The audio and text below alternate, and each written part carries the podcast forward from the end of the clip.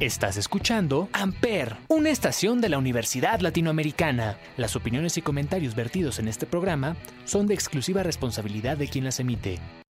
Amper Radio presenta.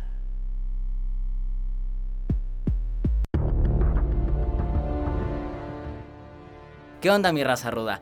Soy Alonso el Angelical. Y yo, Ismael el Toro. El día de hoy tenemos un invitado muy especial. El huracán Ramírez. Esto es Mucha Lucha. Y estás en Amper, donde tú haces la radio. Bienvenido.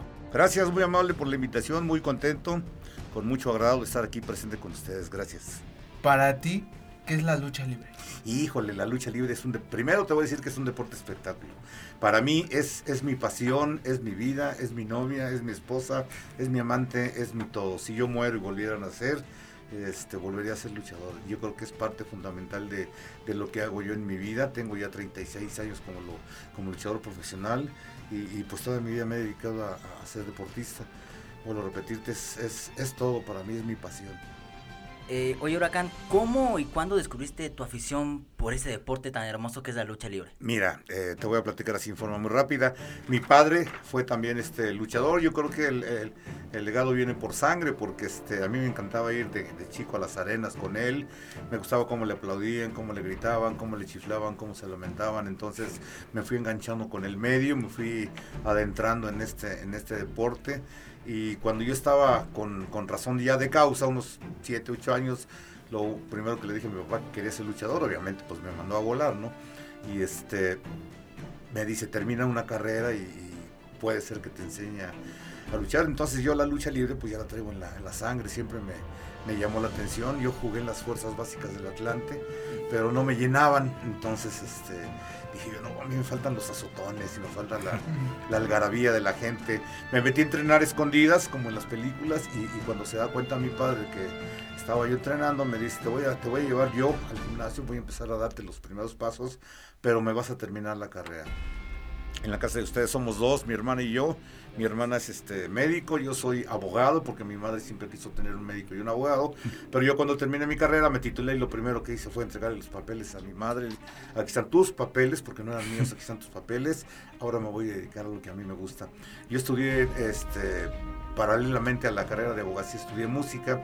Obviamente pues en la familia no me dejaban que terminara mi carrera de música. Cuando yo terminé, seguí ahí en la universidad y este, soy licenciado en música, en cuerdas y este y, me dediqué por completo a la lucha. Obviamente hubo más tiempo para dedicarme a la, a la lucha libre que a la, a la, música. También formé conjuntos, tríos, este, rondallas, trabajé en bares, en restaurantes, todos.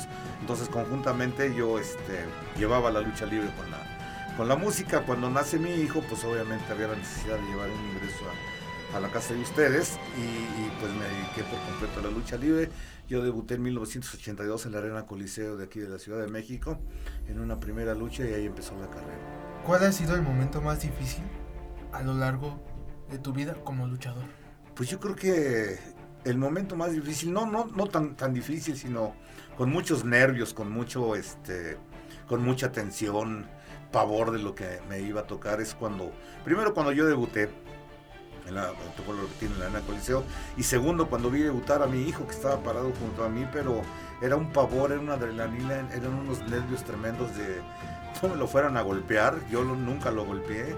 Y pues sí he sabido que le gustaban los guamazos, pues me lo agarro desde, desde chiquito. Entonces yo creo que eh, ha sido uno de los momentos más difíciles cuando vi yo que los, los contrarios, los rudos, lo empezaban a, a, golpear. Y por más que yo quería defenderlo, pues no se podía, ¿no? Porque también me, me coartaban muchas acciones y me detenían y tú sabes que pues en este caso los luchadores rudos que son el mal actúan con muchas este, trampas. Sí, es muy difícil, ¿no? Sí, la verdad es muy difícil. Y, impotencia a veces te da el claro. hecho de que no puedas este, defenderlo. Y otra de las cosas que más difíciles que me han tocado fue una vez que nos volteamos en, en la carretera a Laredo, íbamos de Monterrey a Laredo, íbamos a luchar en la noche nos volteamos en el carro que iba porque mi compañero, el, zumbido iba muy, este, muy rápido, nos volteamos y, el único lastimado fue, bueno, golpeado en la cabeza fue mi, junior y, y, pues me sentí triste, decepcionado de muchas cosas, pero eso tiene que seguir. Te caes, pero te tienes que volver a levantar. Sí, claro, eso es muy, muy indispensable. Y oye, Huracán, desde tu perspectiva o punto de vista, ¿cómo es el nivel de la lucha libre aquí en México con el respecto al de otros países? Mira, la lucha libre mexicana es la mejor lucha libre del mundo. Te voy a comentar que la mayoría de los luchadores extranjeros vienen a aprender aquí a, México, el japonés, el americano, el canadiense, todo el mundo viene a aprender aquí lucha libre, porque aquí en México se da el arte de goch. El arte de goch es la llave y la contrallave. En, eh, por ejemplo, en, Estados Unidos, en la WWE, cuando anuncian su, su, programa, no sé si te has dado cuenta, dicen ellos entertainment. Entonces ponen ellos entretenimiento, no ponen lucha libre. Y aquí en México se tiene que dar forzosamente, el, eh, como es un deporte de contacto, pues tienes que tener este, la habilidad, el conocimiento necesario para este, poder derrotar a, tu rival cuerpo a cuerpo. Cosa que en Estados Unidos, en Japón no, por ejemplo, son muy buenos, ¿eh? yo no digo que no, muy ágiles, muy, muy, este, eh, ¿cómo te puede decir? Increíblemente acróbatas, ¿no? Pero, este, por ejemplo, en, Estados Unidos el luchador tiene que ser pesado tiene que ser pesado, tiene que tener un cuerpo este, estético. En Japón no, en Japón no tienes que, en Japón tienes que ser muy ágil. En, Inglaterra, por ejemplo, el luchador es muy alto, pero llegan aquí a México y aquí se nos hacen los mandados. hemos, hemos visto que hay luchadores que en México que son como minis, los famosos minis. Y, y nos han demostrado que los minis, aunque tengan un rival más grande, siempre terminan sobresaliendo más ellos que los extranjeros. Te voy a platicar una cosa, mira, cuando tú llegas a un gimnasio, no importa tu edad, no importa tu estatura, no importa tu físico, si tú estás bien preparado, si llegas con un, no, maestro ni profesor, porque en la lucha libre no hay maestros, no hay profesores porque deben de tener un título, título que no tienen, son, somos instructores de, lucha libre. Cuando tú llegas a un gimnasio y te encuentras a un buen instructor, entonces aprendes el conocimiento de la lucha libre. Eh, en la lucha libre nunca vas a terminar de aprender. Te vuelvo a repetir, yo tengo 36 años como luchador profesional y sigo aprendiendo. Todos los días aprendo cosas nuevas, todos los días busco tratar de, hacer variantes con los conocimientos que tengo. No vas a terminar de aprender. El, el luchador mini, por ejemplo, pues tiene la capacidad también de estar arriba de un ring entonces aquí no hay este, discriminación para nada, inclusive las mujeres, ¿no? Yo he visto luchas de hombres contra mujeres, inclusive yo en Japón me tocó enfrentarme a Lady Apache y la verdad sufrí mucho, sudé mucho para, para ganarle. El orgullo como hombre pues te dice, pues no me va a ganar porque ella es mujer, pero ella también tenía su, su, este, su valor como, como deportista. El luchador mini igual, entonces también son muy aguerridos. Me ha tocado enfrentarme, por ejemplo, al último dragoncito del Consejo Mundial. Híjole, es un perro. en lugar de ser dragón parece perro, no, es muy difícil. Pero son admirables todos ellos. Esos son los famosos relevos australianos, ¿no? No, el relevo australiano, ¿de dónde es? Ah, bueno. este, aquí en México la variante que se utilizó fue, primero era mano a mano, o sea, uno contra uno, después eh, por, por, ser parte del espectáculo, se hicieron los relevos sencillos, que eran dos contra dos. Y continuando con la tradición de, hacer más grande el, deporte espectáculo y de meter a más compañeros luchadores, porque ya cada vez crecía más el, este, el, grupo de luchadores, optaron por hacer los, los relevos australianos, que son tres contra tres vienen modalidades diferentes, ¿no? una de las modalidades diferentes es los relevos atómicos, no sé de dónde sacaron ese, ese, la verdad, no ese nombre, pero el relevo atómico son 4 contra 4 y luego vienen los famosos relevos japoneses. En Japón no se dan, no sé aquí quién fue el inútil que les puso relevos japoneses, son 6 contra 6. Y, y, hay torneos, por ejemplo, le ponen aquí en el Consejo Mundial torneo cibernético, meten un grupo de 8 luchadores contra 8 luchadores y, pero al final de cuentas es un encuentro mano a mano arriba del ring. Se van eliminando hasta que mm. queda un, ganador. Son como, eh, eh, como las peleas de antaño, las, las batallas campales. La batalla campal es un, más de 10 luchadores, todos contra todos. Se podría decir que es un parecido a, a la famosa Copa Antonio Peña. Híjole, lo que pasa es que mira, AAA tiene un este concepto muy diferente de la, de la lucha libre. Yo no, no quiero opinar de, de AAA porque primero no me concierne mucho, ¿no? Entonces, yo nunca he pertenecido a AAA. Me han invitado a, a AAA, me han invitado al Consejo Mundial, pero no, yo me siento muy a gusto en el grupo independiente viajo donde yo quiera, me contrato con quien yo quiera, gano lo que yo quiera. Entonces, no, no me interesa a mí, por ejemplo, estar en ninguna empresa. De las copas eh, que, como dices tú, Antonio Peña, pues yo creo que son torneos a los cuales ponen el, el nombre. Yo puedo hacer un torneo de 20 luchadores y le puedo poner la copa a Huracán Ramírez. Y el que gane, pues es el, el ganador. Aparte de, del deporte de las luchas, ¿qué otro deporte has practicado? Sí, vuelvo a repetirte, yo estuve en, en las reservas del Atlante hace muchos años, uy, no, cuando estaba el Manolete Hernández, y eso, no, pues ya estaba Luisa Muchastegui, había muchos este, futbolistas de, de, esa época en la cual yo estuve. Eh, me tocó jugar dos veces en el Estadio Azteca, mm. pero no me llenaba por completo el, el, deporte del fútbol. Yo quería este, algo más, más, más duro. Entonces fue cuando me, me, conjuntamente con el fútbol con ellas a entrenar lucha libre. Te despertaba más esta parte de la lucha libre que el fútbol, ¿no? Híjole, siempre me llamó la atención a mí la lucha libre, las películas, desde, pues he visto todas, ¿no? En este deporte tienes que estar preparado y tienes que estar documentado. Eh, por ejemplo, la primera película de luchadores eh, se llamó La Bestia Magnífica. Mm, sí. En 1952, oh. la segunda película se llamó El Enmascarado de Plata, raro porque no la hizo el santo la hizo el médico asesino. Ajá. Y la tercera película de luchadores que hubo en blanco y negro fue Huracán Ramírez.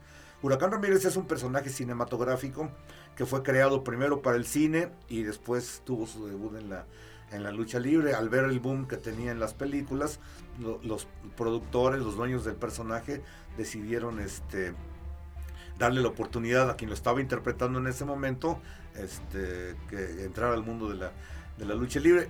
Te voy a platicar rápido una cosa. Huracán Ramírez no es un nombre que este, el cual sea dueño el, luchador que lo, que lo, está interpretando. Huracán Ramírez es un personaje cinematográfico, como el hombre araña, como Batman. Este, mueren las personas, pero la leyenda sigue.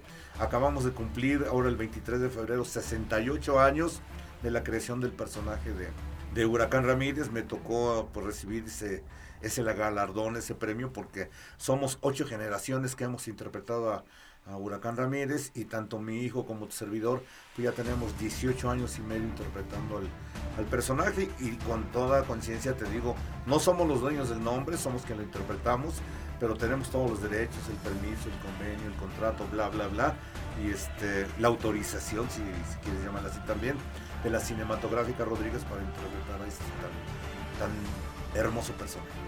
Claro, un huracán Ramírez que era interpretado por el actor David Silva.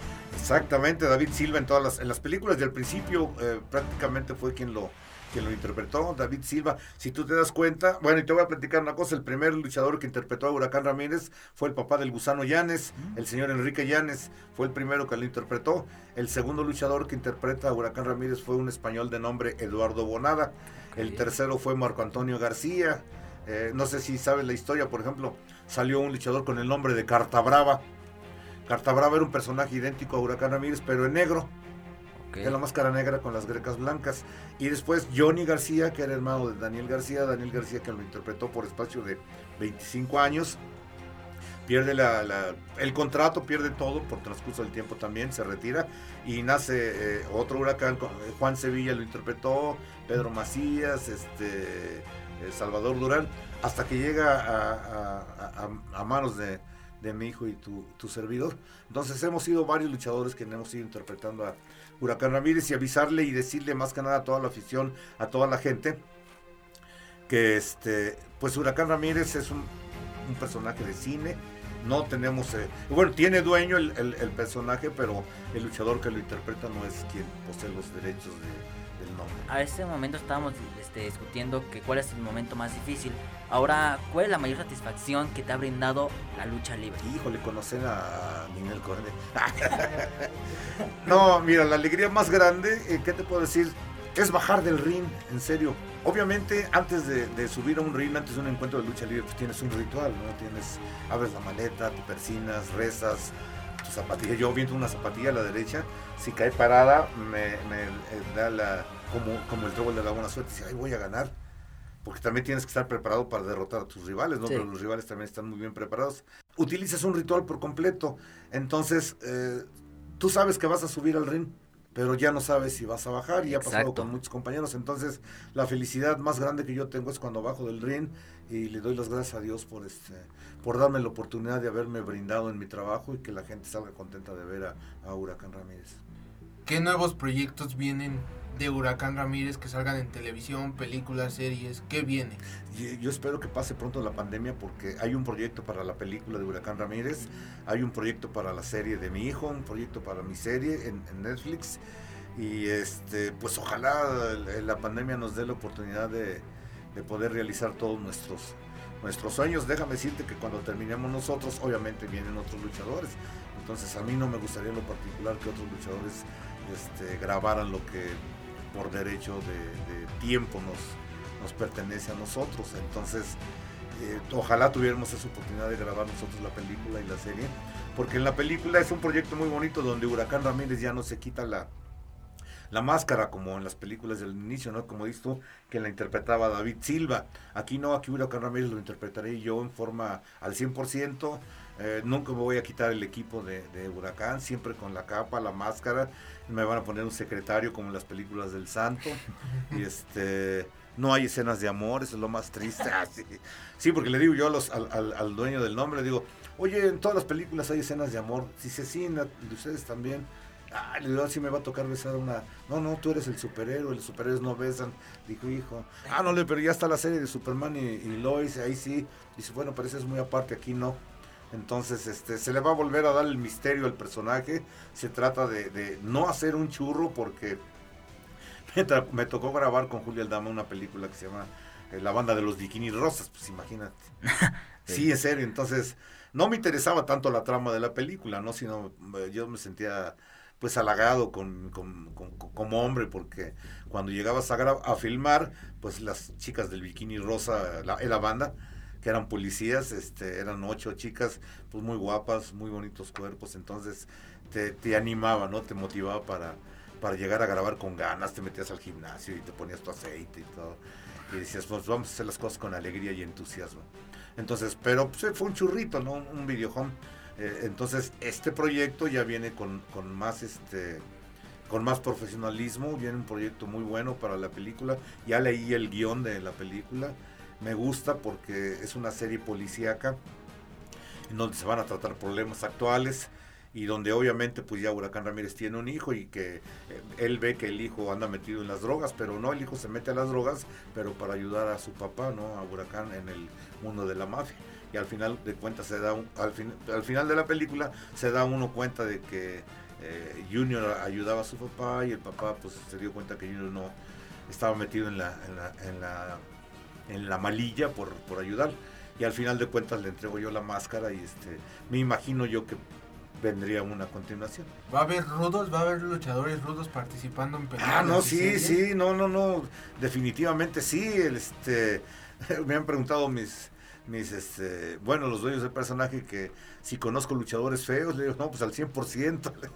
Entonces, este, sí, sí va a haber rudos obviamente con, con, ciertos nombres, porque en las películas de Huracán no podías utilizar el nombre de los luchadores, ¿no? Tú llegaste a ver alguna película de Huracán, le ponían el nombre de la Macana, este, eh, Pancho Pantera, Super X, eh, el Mamut, entonces, este, pues eran luchadores que en aquel entonces no tenían registrados sus, sus nombres, hasta que llega Jan Zafón en la cuarta película de Huracán, y él ya utilizó el diabólico profesor Landru utilizó su nombre, pero este pero eh, si te das cuenta en la película no le ponen Jan Zafón, le ponen el diabólico, Sor Landru. Y eh, también va a haber luchadores rudos, como no, pues además lo característico de las películas, ¿quiénes van a ser los malos? Claro, claro. Los rudos. ¿Qué tanto influye el público en la lucha libre para ti? No, todo, es todo el público, es la eh, en una función de lucha libre sin gente no hay este no hay el ánimo, no hay la, la motivación tienes que este, sentir el grito de la gente, el aplauso de la gente, porque así te das cuenta de que lo que estás haciendo pues está, está siendo del agrado de la, de la gente. Si te lamentan es porque no ha sido del agrado cuando eres técnico, cuando eres rudo, pues sabes que las mantadas son para ellos trofeos, ¿no? Entonces, yo toda mi vida fui rudo, ¿eh? Este, cuando me invitan a, interpretar al personaje fue cuando me volví técnico, pero al principio me costó mucho trabajo, ¿eh? Sí todos los movimientos, la, la- el cuerpo, porque como rudo pues yo era un poco más, más gordito, entonces debía yo de tener peso. Eh, obviamente a mí siempre me ha gustado el gimnasio, la, la alterofilia, no soy fisiculturista, pero este, me ha gustado siempre estar arriba del ring y en las pesas. Y, y como rudo pues tenía que estar más, este, más tosco, más punchado. Ahora como técnico pues tengo que estar un poco más este, esbeltito. Digo, a mi edad no, no me da pena a mi edad, tengo 59 años y, y, este, me siento muy contento conmigo mismo, me siento halagado con la vida, con Dios por, por todo lo que me ha dado. Y más entendiendo la situación ahorita de la pandemia, ¿no? Es un poco más difícil estar en una arena y que veas todo vacío. Pues no, no vamos a las arenas. Hay compañeros que hacen funciones a puerta cerrada, pero yo creo que son este, riesgos que, que tú corres, ¿no? El contagio sigue, eh, mucha gente sigue no creyendo. Sí, Este, mira las playas ya cómo están, eh, el- los boliches ya los ya van a abrir los santos, entonces obviamente pues ya se maneja en una cuestión política, ¿no? Viene viene Semana Santa y después de Semana Santa vas a ver. Sí, se han ido varios luchadores. me- Aníbal Junior, el matemático, cibernético apenas estuvo contagiado. Acaba de salir de COVID, sí. de COVID. Hay luchadores, Obed, que se fue también. Hay luchadores que se fueron no porque se arriesgaran o, o no tuvieran conciencia, sino más bien por su trabajo, porque pues si no luchan, ¿de qué van a vivir? Es un deporte de contacto, vuelvo a repetirte, y hay mucho riesgo de contagio, porque si yo estoy luchando contigo, obviamente la respiración, la exhalación que vamos a tener es muy diferente, ¿no? A, que si estuviéramos platicando. No hay sana distancia ahí. Entonces el vaho que yo te aviente, la saliva, el sudor, pues ese es un riesgo de, de contagio. Muchos son asintomáticos, no te das cuenta si, si estás contagiado, entonces eso mismo viene como riesgo para, para ti también. Sí, claro, es, es algo muy este, importante cuidarse en ese aspecto, ¿no? De hecho, varias- las empresas, el Consejo Mundial o el AAA han tenido que suspender sus funciones por lo mismo. Yo admiro a la AAA, admiro al Consejo Mundial en ese aspecto, que hacen sus funciones sin gente. Por ese aspecto sí, y además a, los, a sus luchadores los cuidan mucho en el aspecto de que constantemente les están haciendo pruebas, te digo porque a mí me consta, tengo muchos amigos en AAA y en, el Consejo Mundial y constantemente les están haciendo pruebas de pruebas COVID. No así con, la- con las arenas independientes, ¿eh? Acabo de ver un- una, una grabación de una lucha que fue el, domi- el sábado pasado en la arena Tlanepantla de, en la arena López Mateos de Tlanepantla. Entonces, dicen ellos al 30%, pero no, no era el 30%, estaba al 70, 80% esa arena, en serio, y la gente sin cubrebocas, obviamente vas, gritas y todo, y espérate, deja que pase Semana Santa, vas a ver. Se dice, ¿no? Que hay un, un repunte o que pudiese haber un repunte y... y Sí, es, que, es que desgraciadamente el luchador, eh, el actual luchador quiere luchar, dices tú, bueno, yo te voy a ser sincero. En el mundo de la lucha libre, si tú eres buen luchador, si tú eres una estrella de la lucha libre, vives de la lucha libre. Pero si estás empezando, si eres de media tabla, si eres molero, no vas a vivir de la lucha libre nunca. En ese aspecto estaba yo diciendo hace rato que la lucha libre está prostituida. Perdón, porque hay mucha gente que por llevar a la novia o, por, por ganarse 100 pesos, 150 pesos, 200 pesos, van y exponen su vida, ¿no? Entonces, ahora dicen todo- todos que viven de la lucha libre, no es cierto. Debes de tener un soporte de, trabajo afuera de la lucha libre. Los únicos que ganan son las estrellas, en serio, porque son los que cobramos. ¿Quieres a Huracán Ramírez? Te cuesta tanto. Por ahí hay un clon que me salió. ¿no? No lo Ah. quieres darle para arriba. Hay varios clones, ¿no? No, hay Como- varios clones, Como entonces... Ciclón, Ciclón Ramírez. No, fíjate que no, Ciclón Ramírez es un, es un personaje diferente a Huracán, parecido, pero es, es completamente diferente. Entonces, eh, nace de una demanda Ciclón Ramírez hace muchos años. Es una historia también este, diferente. Ciclón Ramírez nace de una demanda. Y este, pero los dueños del personaje de Huracán Ramírez registran el nombre como Ciclón Ramírez y le dan la oportunidad a, a este joven que lo está interpretando ahorita.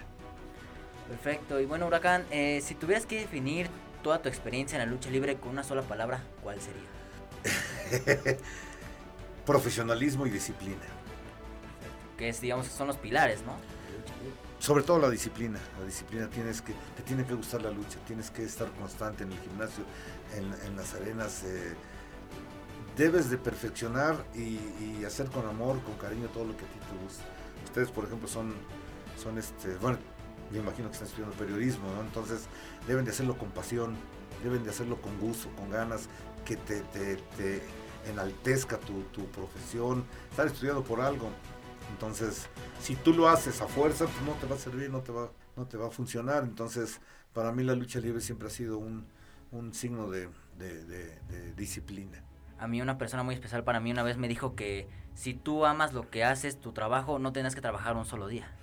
No, trabajas todos los días, mañana, tarde y noche. Ha sido muy difícil porque, fíjate que esta pandemia, así como dijo un personaje de la política, me cayó como anillo al dedo.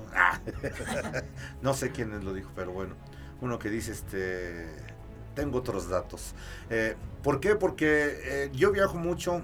Eh, giras, este, trabajo en el extranjero, entonces me ha ayudado a conformarme con mi, con mi familia, me ha, ayudado a estar cerca de mi familia, y pues yo le agradezco a Dios esa oportunidad, ¿no? Ahora con mi hijo pues convivo más, nos vamos diario al gimnasio, cosa que no hacíamos porque él tiene su trabajo, yo tengo el mío, este, mis hijas igual, una es odontóloga, la otra es, está estudiando periodismo, entonces casi no las veía, no los veía. Y ahora pues los veo diario, ya me tienen harto, pero no, pero este, pero sí, gracias a Dios eh, convivimos ahora un poco más.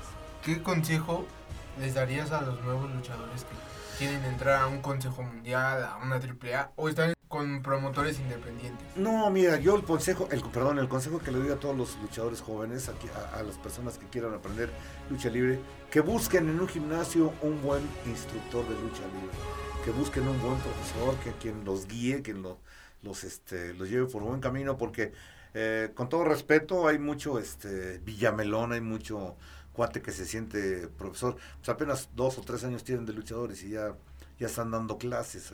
Por eso la lucha libre está en un bache, por eso se ha prostituido la, la lucha libre y ya no existe tanto el, el, el, este, el arte del llaveo y el contrallaveo. Yo cuando voy a alguna arena y pongo una llave que no conoce la gente, la gente te aplaude. Dije yo, digo yo, pues es una llave que existió hace muchos años. Entonces a mí me ha gustado y me ha tocado enfrentarme a, a los maestros de la, de la lucha libre, porque inclusive hasta le ponen ahí lucha de maestros. Y cuando nosotros luchamos, la gente te aplaude, porque la gente no está acostumbrada a ver un concierto de llaves. La gente está acostumbrada a ver brincos, saltos, este, como chapulines, como... sí, en serio. Eh, y, y, yo siempre les he dicho a los luchadores jóvenes, cuídense. Son muy audaces, son muy suicidas, cuídense, porque ahí viene el Circus du Soleil por ustedes. Ya. No, y además se ha lastimado mucho de los muchachos. Sí, claro, hemos visto muchos luchadores que están, este, es como tú dices, en esta parte de la acrobacia, que están lastimados, lesionados y hasta fallecido en el mero ring. E inclusive, pues hay artistas, ¿no? Por ejemplo, que son este acróbatas, ¿cómo se llaman? Los, había un grupo, dos muchachos que se llamaban los cal, Caluris, Calaris, algo así, que hacían muchos movimientos de, de entre ellos dos de, de, lucha que hacen actualmente los, los chavos, entonces la gente no te cree. Eh, los nombres, por ejemplo, de las llaves eran nombres japoneses, nombres americanos, un, un estilo muy propio de, de, las llaves de la lucha libre. Y, y, actualmente, ¿no? Que el lazo de cochino y que... El, oye, no, pues también, también el comentarista, déjame decirte que también el comentarista, el locutor, no, no ha tenido la capacidad suficiente como para aprender a narrar este un encuentro de lucha porque nada más están jugando, ¿no? Como que hacen que, le, que la gente también le pierde el respeto a la, a la lucha libre. A mí me tocó eh, la fortuna de que me haya narrado va varias luchas cuando yo empezaba el mago Septién mm. y este y el doctor Alfonso Morales. Entonces, pues es un orgullo para mí que ellos dos, personas que tenían mucho conocimiento de la lucha, te, este, te, te digan que eres muy buen luchador. Dos, sin duda, maestros de la comunicación, pero que sabían la narrativa, sabían sí. Sí, exactamente. Oye, el Rudo Rivera es un inútil. Pero, no, y es que... no, y, y, ¿sabes qué? Que hacen que la gente piense que la lucha libre es, es, es una caricatura, es un chiste, porque... Y, y, los mismos compañeros tienen la culpa también, ¿no? Porque se bajan los calzones, este... Sí, en serio. Sí, sí. Bailan con las muchachas, entonces me ha tocado ver... Hace rato mencionó este... Ismael. Ismael al cibernético. El cibernético pues les baila a las muchachas arriba del ring. Su... Latin Lover. Así. Latin Lover, Entonces, claro, claro. pues era una serie de movimientos que dices tú, pues no, no, no. Si tú vas a un coliseo romano y te ponen a un león, pues no le vas a bailar al león, ¿no? No, pues no. Vas a tener que correr y a ver cómo le, le, le buscas este, la forma de, de, de pues de, de, de esconderte, de ganarle, ¿no? Pues ahorita que mencionó a cibernético, me estaba acordando que ahorita en tiempos de pandemia lo que está haciendo son las convivencias en Zoom y su famoso solo para mujeres en Zoom también. y yo como de, ¿hasta dónde cayó cibernético después de donde estaba a hacer solo para mujeres? Ya, ya se hizo un show de la lucha libre, ¿eh? ya, ya como estábamos platicando al principio, ya se hizo un show por completo. Eh, vuelvo a repetir, la gente ya no cree en la lucha libre. Eh, ¿Por qué? Porque mis compañeros, algunos de mis compañeros, no todos, no están bien preparados. Los pseudo profesores, los en 3, 4, 5, 6 meses los preparan. Mientras tú brinques las cuerdas, dices tú ya, ya eres luchador. Y no es cierto porque a mí cuando me toca un chavito que no sabe, yo llego y lo amarro. No lo lastimo, pero lo amarro. Y záfate. No, záfese. Sí, záfese nada más. ¿Quién es su maestro? No, ah, bueno, pues dígale el inútil de su instructor que le enseñe bien. Me tocó ir a luchar a Villahermosa y me dice este un, un, un compañero mío, luchador que iba conmigo de pareja, me dice este, profe, ¿con qué vamos a ganar? Le digo, ¿con qué qué? ¿Con qué vamos a ganar? Ah, caray, le digo, primero déjame ver si podemos ganarle, porque vamos contra los villanos. Entonces le digo, qué duro. No, durísimo, le digo. Si, si la lucha, Dios nos da la oportunidad de ganarles, pues qué bueno, le digo, pero mira, aplícale uno de ellos, la leonesa. ¿La qué? La leonesa. Ah. Bueno, la espectrina. ¿La qué? Bueno, la, dije, no sabe, la shadina, la alejandrina. No, no me la sé. Estás gánale con lo que quieras si es que tienes la oportunidad de ganarles. Si no, ¿usted qué va a hacer? Pues si me da eh, la oportunidad de pescarle la huracarrana a uno, se la pesco, si no, no. Porque también son señores mucho, mucho, muy preparados duros para luchar. Es una de, las dinastías más fuertes con los, con los brazos y los villanos son una de las dinastías más fuertes que, pues que, ha conocido la lucha libre. Los, los villanos para mí eran, no, no, no, eran unas piedras, en serio, excelentes luchadores, así con, con esa eh, palabra te lo digo, excelentes, muy, muy duros los, los, los, villanos para poderles ganar, para poder trabajar con ellos y conocedores del negocio de la lucha libre. Los, brazos también, nada más que Porkin pues empezó a, a, chistoretear un poco por su, por su sobrepeso, pero los brazo de oro y, el brazo en paz descanse, los buenos, los dos en paz descanse, también eran muy buenos este, luchadores. Y ahora en día hay muchas, que es que legados y que eh, dinastías, nada, decir para pues, nada todos sobre. Son los legados de Villano, el hijo de Villano tercero Junior, el hijo de Villano tercero de este lado de los brazos está Máximo, Psycho Clown. La máscara, bueno, que es la máscara que es este sobrino de los Alvarado. Bueno, ellos, ellos, pero si tú te das cuenta, ellos tienen unas características muy especiales para luchar, ¿no? Entonces, por ejemplo, Psycho, Psycho Circus es un, es un luchadorazo el chavo. No necesitaba el equipo de payaso para, para triunfar en el mundo de la lucha libre, por un lado. Por el otro, él vendió mercadotecnia. Y la mercadotecnia pegó nunca, yo te voy a decir una cosa y un secreto, nunca, nunca el mejor luchador es el más famoso. De veras, en serio. A mí me tocó, yo estuve como jefe de prensa en la, en la Arena México, estuve cuatro años cuando traía mi anterior nombre, y te das cuenta de muchas cosas, ¿no? Cómo, cómo, se maneja la programación en, la, en, la, en las funciones de lucha. Decías tú, bueno, este luchador es bueno, sí, pero es muy frío no transmite nada a la gente. Y así hay muchos actuales. Yo, por ejemplo, admiro, respeto y quiero mucho al hechicero. Es un luchadorazo. Es un luchadorazo, en serio, por donde lo veas. Pero no va a ser estrella. Nunca va a llegar a ser estrella. ¿Por qué? Porque es bueno.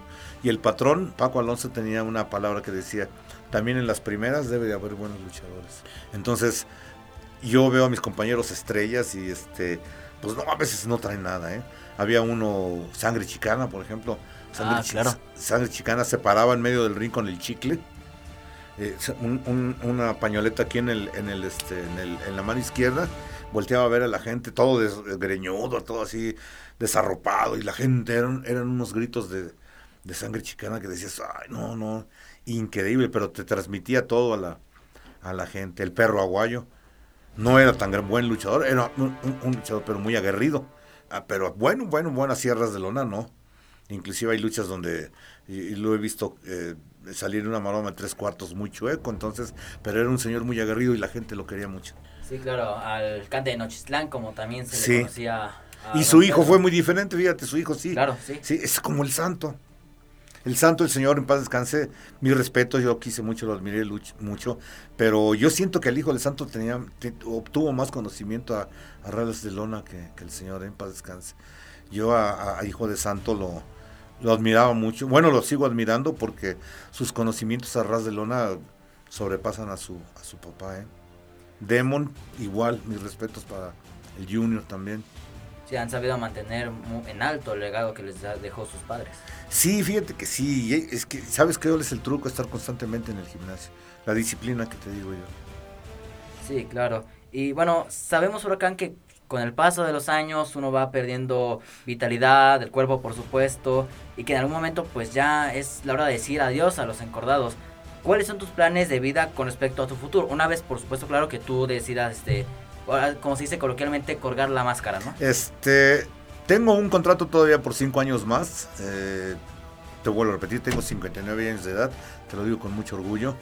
Pero también me voy a retirar en, en, una edad, tres, cuatro años más, donde pueda yo retirarme este, completo en mis, en mis facultades físicas.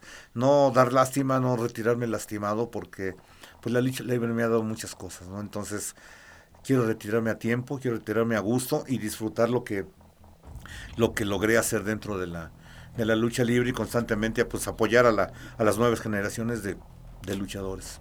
Creo que aquí tú lo dijiste al principio, el, la lucha libre es la esposa, la amante, es lo todo. Y yo creo que si te retirarías, tienes el legado de Huracán Ramírez Jr., que creo que él daría todo por ser igual o mejor que su padre. Es muy buen luchador, mi hijo, mucho, mucho, muy bueno. Yo lo veo, lo admiro, lo quiero. Y, como padre, pues, ¿qué te puedo decir? no Lo veo como un gran luchador, con mucho futuro todavía. Él tiene un contrato con una empresa norteamericana y esperamos ya que vengan las autorizaciones otra vez para hacer luchas. Y, pues sí, como dices tú, Ismael, el no tanto como legado, sino la herencia que tú le dejas a él, lo poco que tú es lo poco que tú sabes y, la herencia que le dejas también en forma completa es la autorización del nombre. Utilízalo, explótalo, vívelo, quiérelo, eh, demuéstrale a la gente que tú eres Huracán Ramírez Jr., porque déjame decirte que nosotros hacemos este, acciones de las que no hacían los otros huracanes. Nosotros quisimos hacer nuestra propia historia ya hicimos nuestra propia historia, no tenemos nada que ver con ningún otro huracán. Ellos son el pasado, nosotros somos el, presente y el futuro. Mucha gente a mí me critica mucho que, dice que el único huracán ha sido este Daniel García, pero fue el que más tiempo duró. Y para mí, con todo respeto a su familia, y él, pero también fue un huracán más también fue una persona que interpretó a Huracán y que terminó su, su, trayectoria como Huracán y siguieron otros. Sí, si le dijera a los dueños del personaje, quédate más tiempo, ¿qué diría usted? Según mis facultades, este Ismael, si yo me siento fuerte todavía y con la capacidad necesaria de, de seguir trabajando, órale, le sigo. Si no, no.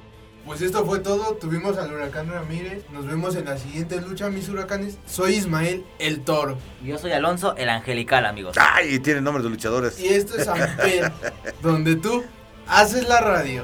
Bye, bye. Hola, soy tu amigo Huracán Ramírez, con todo cariño, con todo gusto para Amper Radio. Les mando un abrazo y un gran saludo.